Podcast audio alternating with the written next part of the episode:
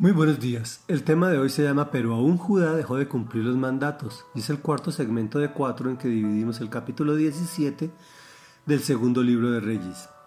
Este capítulo nos está mostrando por qué fueron invadidos y enviados al exilio los israelitas, por qué pasaron tantas penalidades y esto sucedió porque habían pecado contra Dios, que los había liberado de la esclavitud de Faraón, que los había escogido como su pueblo. Y dice así, pero aún Judá dejó de cumplir los mandatos del Señor su Dios y siguió las costumbres que introdujo Israel.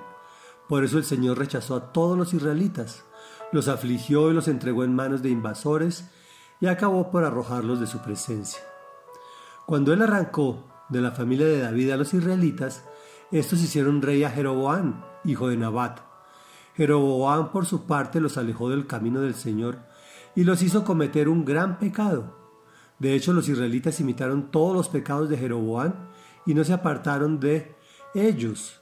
Finalmente el Señor arrojó a Israel de su presencia, tal como lo había anunciado por medio de sus siervos los profetas. Así pues, fueron desterrados y llevados cautivos a Siria, donde hasta el día de hoy se han quedado. Reflexión. Este capítulo nos ha enseñado varias cositas.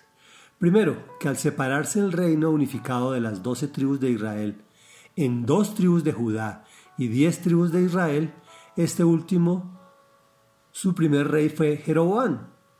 Por temor de perder el poder, separó al pueblo de la verdadera adoración de Dios y a los principios que había dado.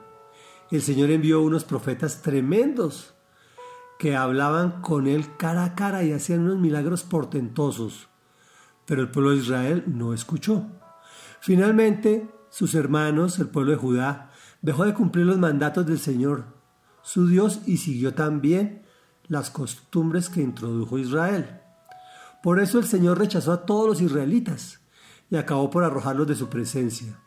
Fueron desterrados y llevados cautivos.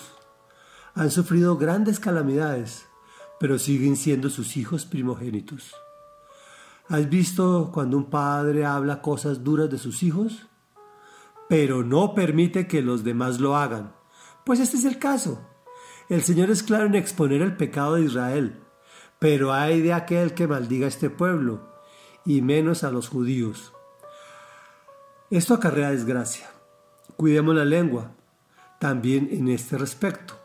Y sobre todo no es de imitarlos, sino de fijar nuestra vista en Jesús, el verdadero creador y confirmador de la ley. Oremos, amado Rey Dios y Padre Santo, Sabemos que el pueblo de Israel son tus hijos primogénitos, pero tus hijos actuales, los que tú has creado a través del nuevo pacto, somos nosotros, los que creemos que Jesús es el unigénito de Dios, que es el camino, la verdad y la vida, y que nadie llega a ti, amado Padre, sino por Él. Gracias por ese pacto que tú hiciste con nosotros, de una forma completamente desinteresada, sabiendo que nuestro comportamiento era similar al del pueblo de Israel. Perdónanos, Señor, guíanos y muéstranos el camino, Señor. No nos dejes caer en tentación. Líbranos del mal, te lo pedimos, amado Rey Dios. En el nombre de Jesús, amén y amén.